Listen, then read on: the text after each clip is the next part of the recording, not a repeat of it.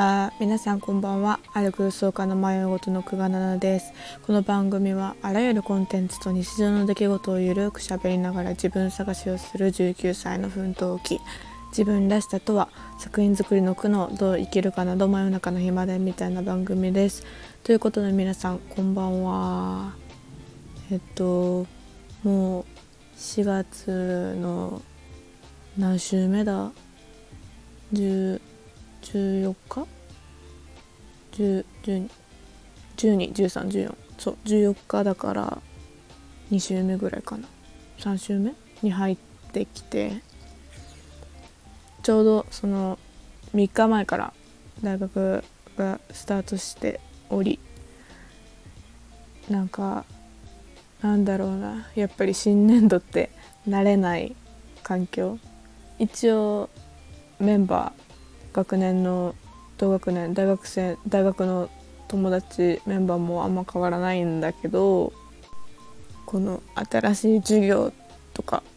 新しい先生とかなんかいろいろ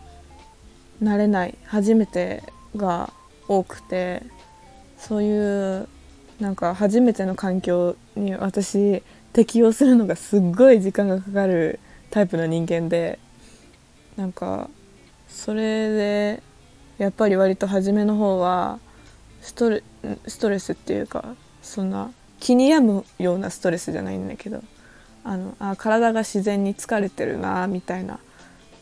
やっぱ新しいことやってるからなしょうがないかなみたいな感じのなんかストレス刺激みたいなストレスの方ですかねどっちかっていうと。まあまあ普通に受けてて。まあそれを理由理由にしたら悪いんだけどそれで今日はね寝坊してしまって。1限と2限をあのちょっとパスして。いやそもそもそんななんかえちょっと聞いてみようかなぐらいの授業だったから。あそんな本気で取りたいわけじゃなかったから見学程度の気持ちだったからね、まあ、しょうがないなって思いつつそんな感じでもう そのまま寝坊してから朝ごはん食べてなんかちょっといろいろやって 活動しながらこのまま引きこもって収録を始めました。お久しぶりです。えっと新年度スタートしてそう私は大学生活が始まってそう沖縄からまたこっちに戻ってきてってそれでなんかちょっとホームシックになったりしてっていろいろやってたんですけど皆さんはいかがお過ごしでしょうか？なんか最近これこの番組聞いてるよって言ってくれる方もなんかそんな聞かなくなっちゃったし うん。なんかちょっと寂しいっちゃ寂しいんですけどなんか、うん、やっぱり初めに立てたラジオ100回っていう目標はクリアしたいしなんか初め聞いててくれてた方がなんかふと思い出して戻ってきた時とかなんか半年後とかにあそういえばこういうのやってたなって戻ってきてくれた時にまだそこにあるっていうなんかうん安心の地みたいな。なんかホームみたいな一つの居場所にしたいなって思ってそうそういう意味で100回っていう目標は一応作ってて。うん。だからうーん。一応自分の居場所にもなっててだから続けていきたいかなって思いますね。なんか本当に しょうもないっていうか頼りないっていうか。うん、今はネガティブな言葉しか出てこない。まあそんなこんなで続けていきたいと思っています。で今日話していこうと思っているのがなんか感動する心をなくしてしまったら怖いなっていうのをふと思ってしまって。でそれについて話していこうと思っているんですがなんか作品作りとかあのなんだろう。生き方論みたいななんか生きてるって心地がするっていうなんか話に直結するのかなと思います。でなんかそれを感じたきっかけがうーんと私なんかこんなこと言うとあれだけどたびたびなんかなんだろうな病む？山病むじゃないけどうんなんか人生どうでもいいなみたいな。なんか生きてるのに飽きたなみたいな感覚になる時があるんです。なんか別に食べたいものもないし買いたいものもないしだからなんかお金とかあってもなんか余計に虚しくなるだけだしなんか他にどこか行きたいとかそういうのもないしみたいな。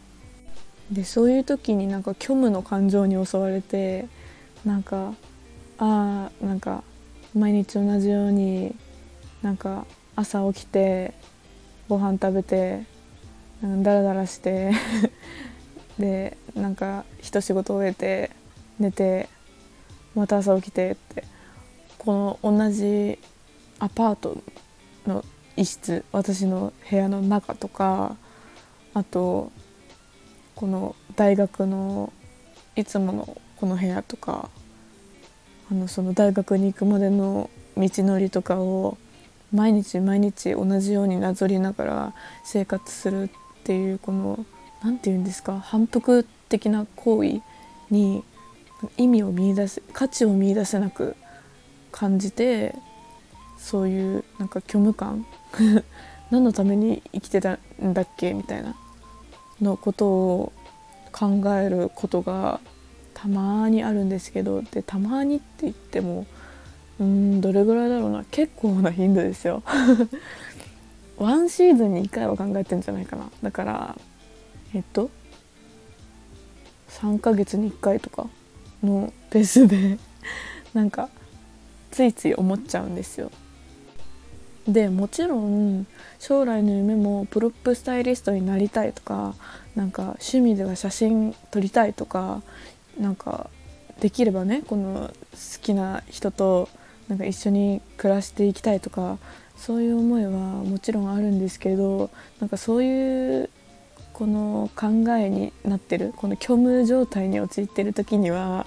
なんかそういうの全部どうでもよくなっちゃうんですよ。いや本気でその将来の夢を追いかけてはいるんですけど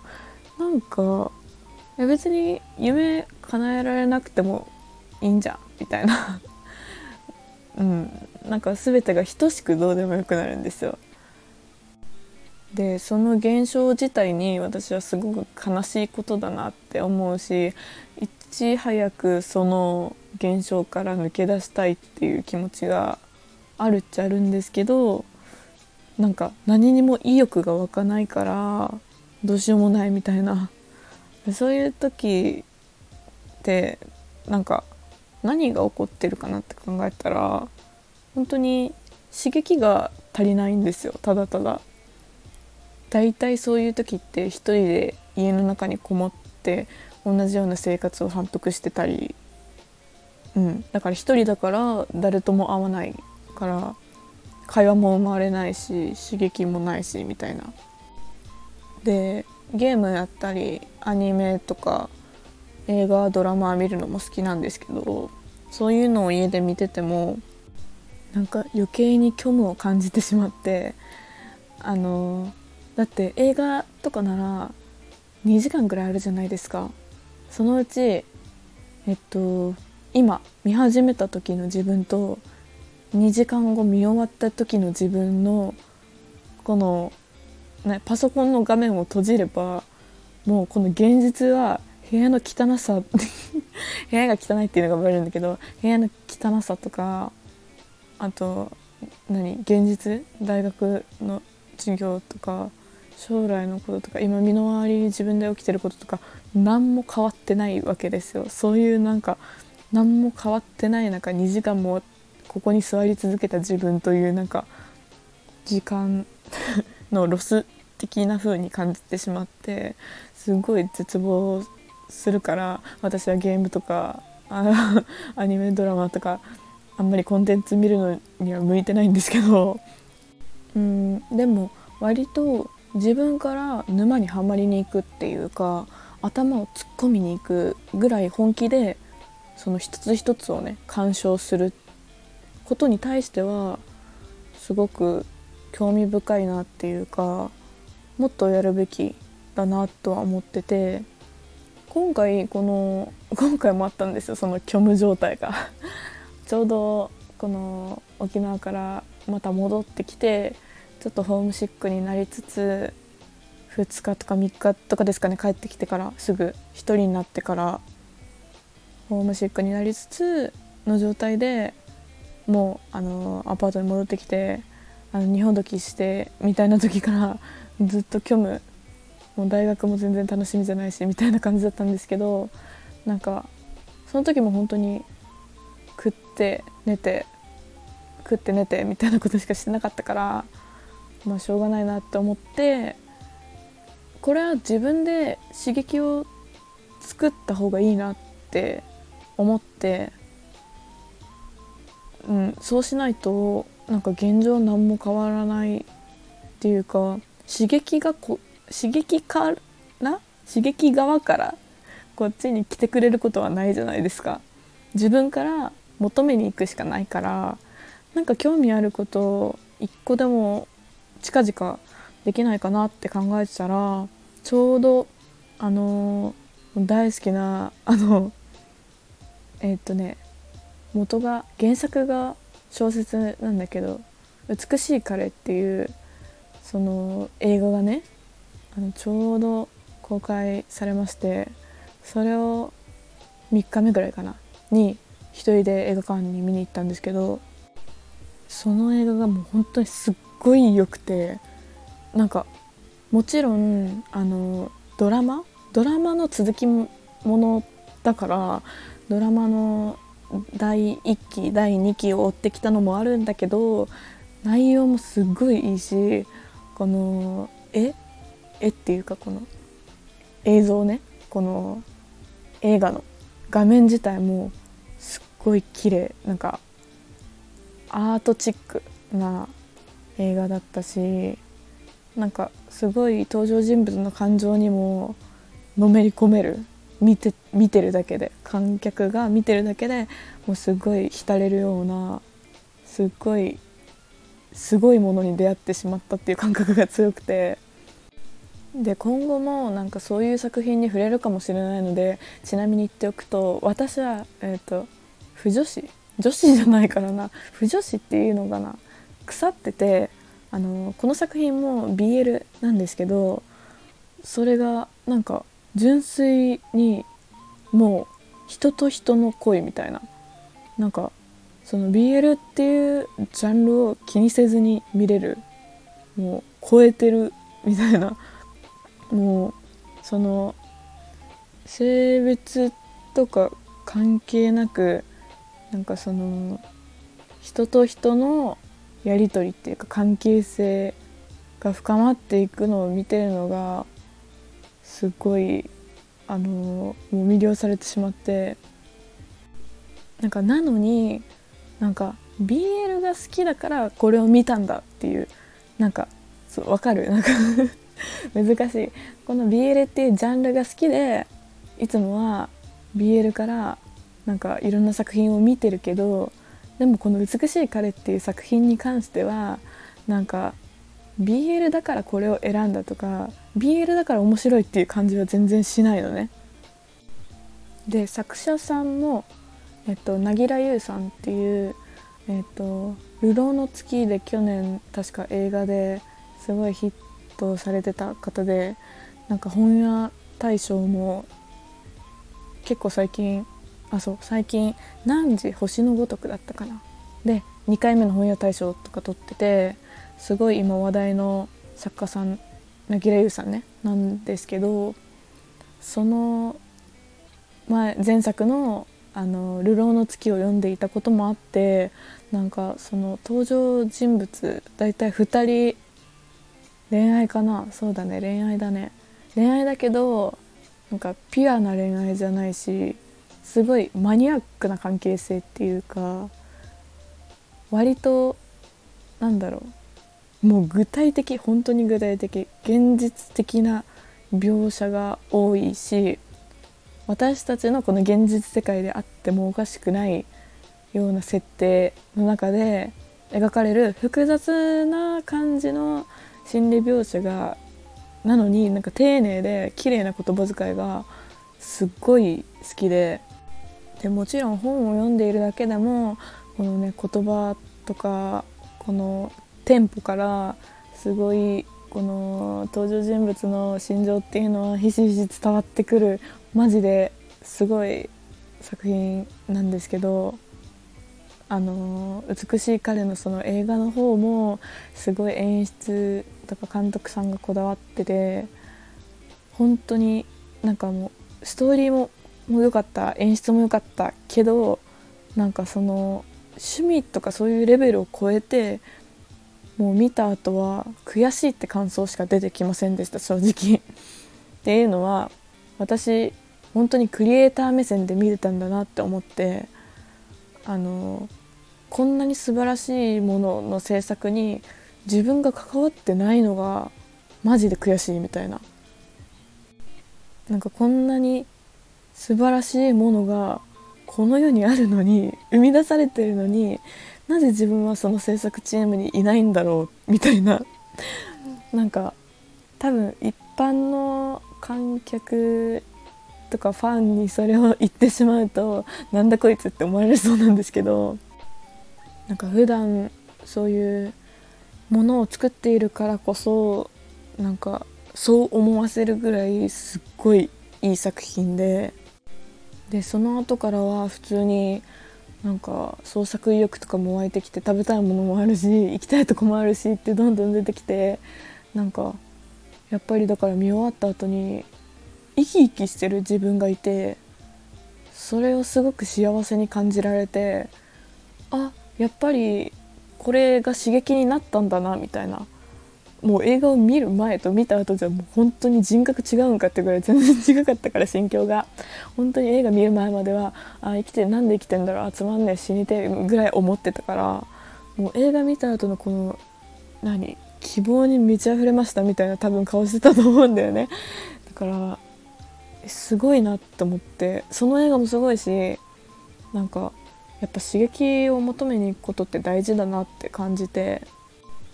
でこれを撮っているんですけれどもやっぱりなんか改めてそれを考えてるとその刺激を自分で求めに行くっていうか自分から触れに行くことが大事だなって思ったからこそなんか刺激に触れに行っても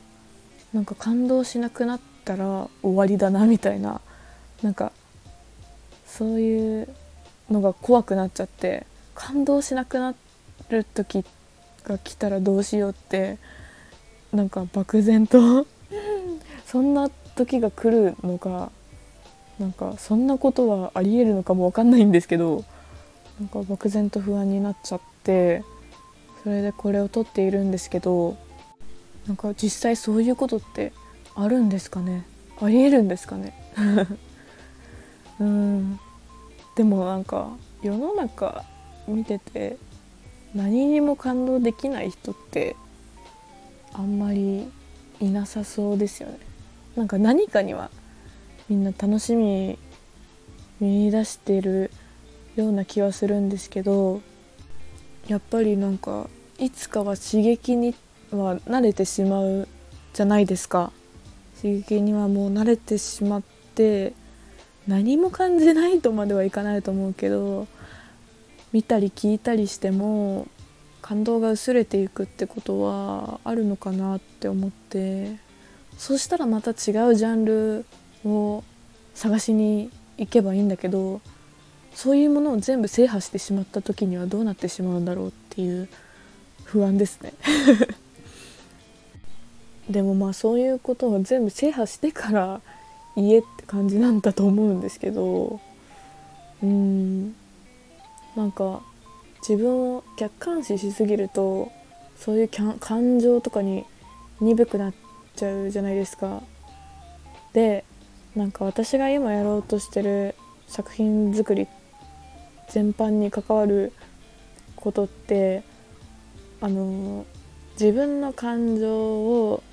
主観的なこの思いとかメッセージ性を中心に置きながらもその伝えるためには客観的なその事実とかデータに基づいデータってあるのかな？まあそういう客観的な目線に立ち返ってなんかじゃあこのモチーフを入れようとかこのカラーを使おうとかでこういうコンセプトにしようとか。でそういう時に客観が行き過ぎるとなんかすごいその主観と客観のバランスが難しくて試行錯誤してる感じなんですけど今。うーんなんか誰かに何かを伝えるためには客観的にならなきゃいけないのにその客観的になりすぎるとなんか生きてる実感を失うっていうか自分の感情を忘れがちになったり感動が薄れてしまうんだなっていうのを実感しています。でその客観っていうのはだいたい勉強すれば手に入れられる知識みたいなものだと思っててうーんあそう。なんか最近あ今期今の学期前期で大学で取る授業とかは特になんか色の勉強とかなんか暖色はなんかリラックスさせる気持ちがなんか芽生えやすいとか感触はなんか冷静にさせるなんか緊張感持たせるとかなんか硬いイメージとかそういうのって客観的なデータじゃないですか。だからそういうのは学べば身につくけどなんかそういうものを学ぶ前に自分がなんかこう思うみたいなその主観の自分のなんだろうな 好きとかなんか感情とかそういうものを確立させておかないとその知識に左右されそうですごい怖いなって思っててなんか飲み込まれそうだなみたいな。だって知識っていうかその客観的なものには根拠があるわけじゃないですか。で自分の感情っていうものには絶対 根拠がないっていうか感情はねもう感じたままだからなんかなんでそう感じたのって言われてもうーんって感じだし。で感情ななぜそう感じたかがわからないでそれはそれで合ってると思うんですよ。うん、うん、私は、うん、そういう感情は感じるものだっていうふうに思って生きてきてるからそう思うし。だからなんか早くねもう大学2年生になりますからその2年生の授業が始まる前にもっと自分の好きとかそういうもの感情感動する感動しやすいポイントとかそういうのを自分で分かっとかないとなって確実しておきたいなって思いますね。で少し本題からずれちゃったのでまた元に戻るんですけどうんやっぱりなんか感動を忘れたらというか全てを経験してしまったらというかあらゆる刺激に満足してしまったらどうなっちゃうんでしょうね。でまあなんか年を取るとしょうがなくというかいろいろ経験してる分なんかそういう感動が薄れていかないかなって心配してるわけなんですけどなんか子供って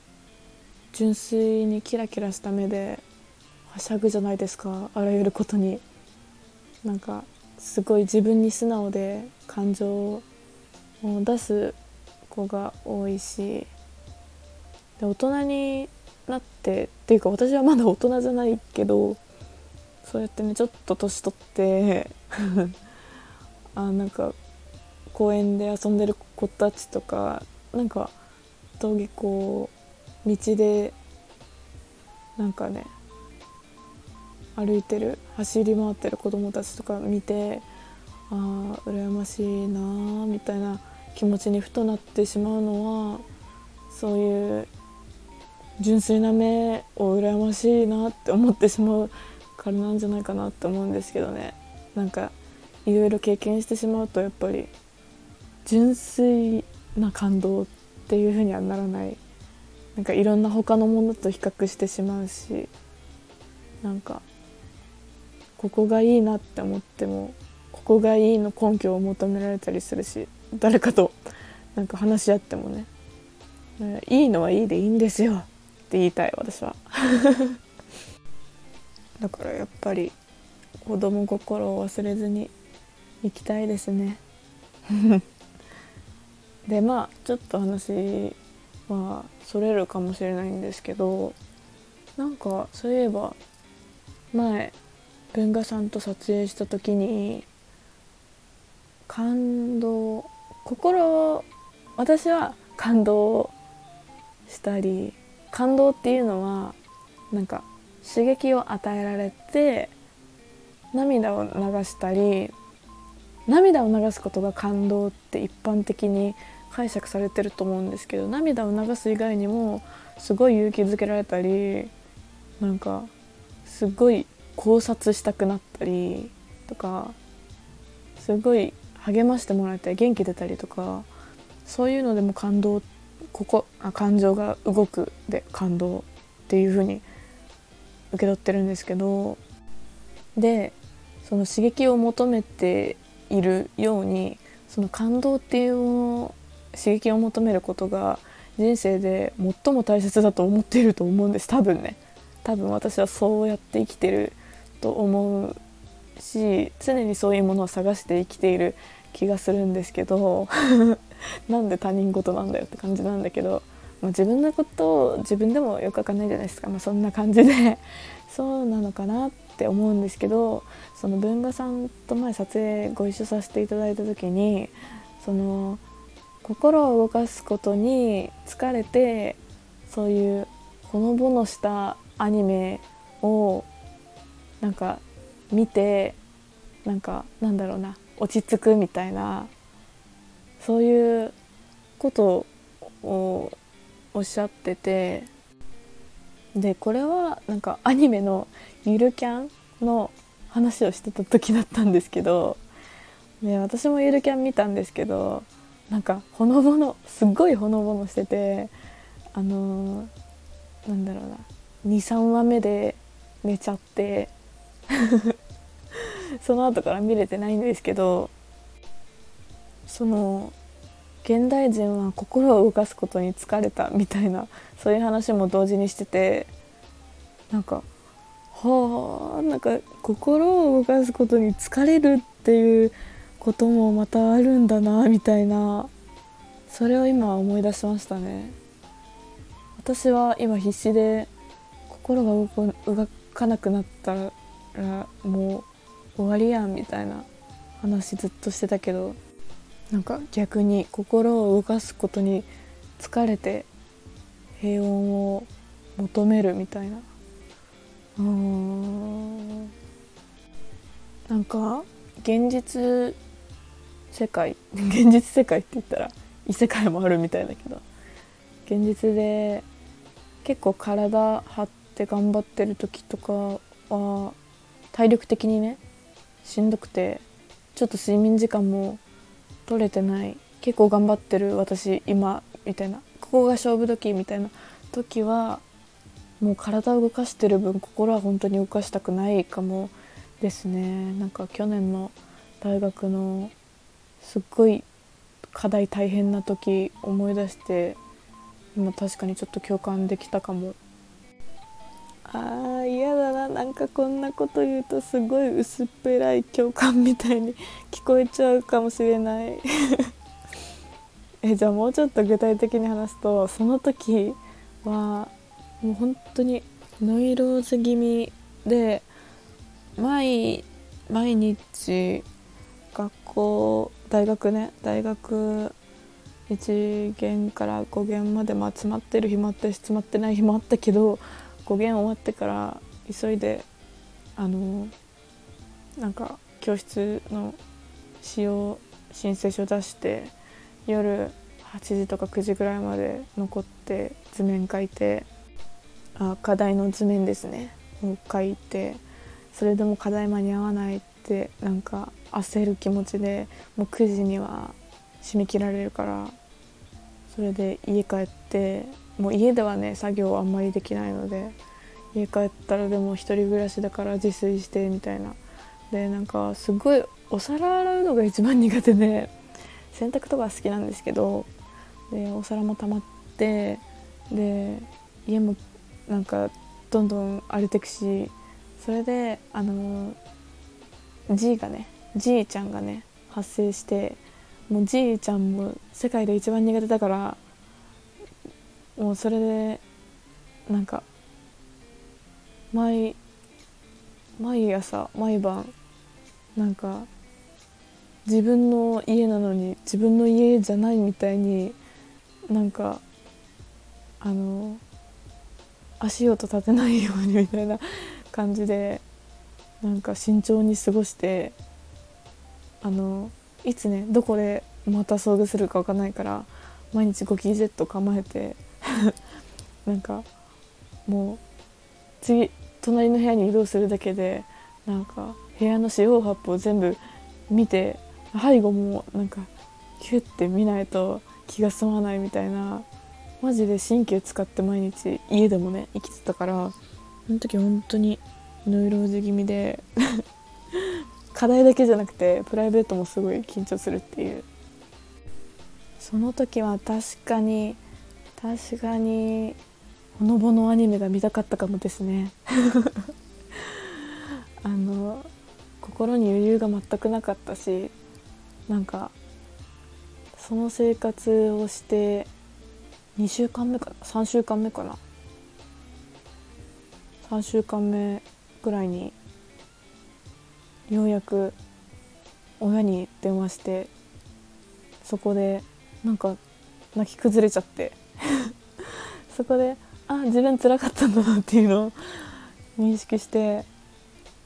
うんって感じだったんで本当に余裕なかったんだなって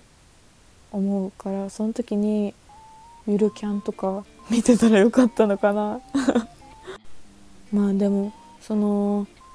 安寧の地っていうか 平穏の場所っていうか落ち着ける場の一つになるといいなと思ってこのラジオも なんか本当に始めた時は課題真っ盛りピークみたいな時になぜか喋ってたので第1回目とか本当に。だからこの番組もゆるキャンっぽくなるといいですねっていうか この番組もねそういう落ち着けるなんか時間に自分でなってるんだろうなって思いますね。うん、だから いや課題はやる時はやるけどなんか課題の真っ最中にはもうもうやるべきではないんだろうなって思ってるけどなんか大学が忙しい時でもなんか心に余裕を作るためになんか喋っていけたらいいかなと思いますね。うん、でまあ本題にまた立ち返ってみますとその感情が薄れてしまった時の不安っていうか将来どうなっちゃうんだろうみたいなのはまあでも今自分にどういう感情があるのかどういう感情を秘めてるのかどんな引き出しがあるのかまだ自分で把握できてないしこれって多分把握しきれないかなって思うのでなんかそういうのまず見つめていきたいっていうか自分自身で抱き留めてあげたいなって思いますしその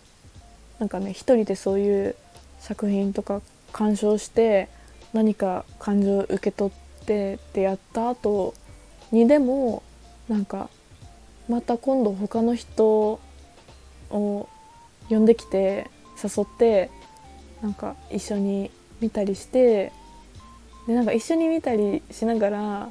なんかああだねこうだねって言いながら見れるのもまた新しい発見があるなって思うのでなんかそういうところでまた発見して新たな感情芽生えたりしそうだなって感じたのでそういう風にやっていけたらいいなって思いましたうんそうだね人も人人っていうか 友達とか親戚とかも一つの刺激だなって感じるので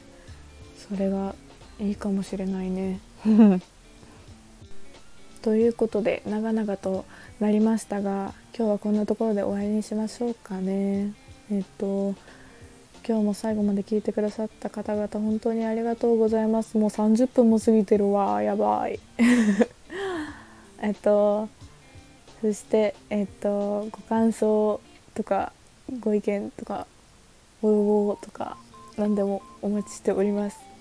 えっと何？ご感想ご要望ご意見。あ何言ってないんだろう。あ質問とかでもご相談とかでも。何でも OK です。えっとインスタグラムアットマーク 3214NAA アットマーク 3214NAA 9が7という名前でやっておりますのでぜひ DM をください。えっとそれから？それから？もう何もないかな。あ大学関係の方で聞いてくださっている方へはちょっとお知らせっていうかえっと中川先生のゼミナール展に2年生ではありますが出させていただくことになりましたので、えっと、ぜひ来てください。えっとどこだったかな？4月26日ぐらいだったかな？に瞑想空間で展示始まります。えっと私はプロップスタイリングの新作。ち結構自信作です。え今までで一番すごい魂こもってる感じするから見に来てください。うん。あと沖縄で撮ったポートレートまだインスタで公開してないものも出そうかなと考えておりますのでぜひぜひで見に来た見に来てくださった方は是非ともご感想をお待ちしております。えっとそんなもんかな。ほい。じゃあ本当にありがとうございます。えっとおやすみなさい。バイバイ。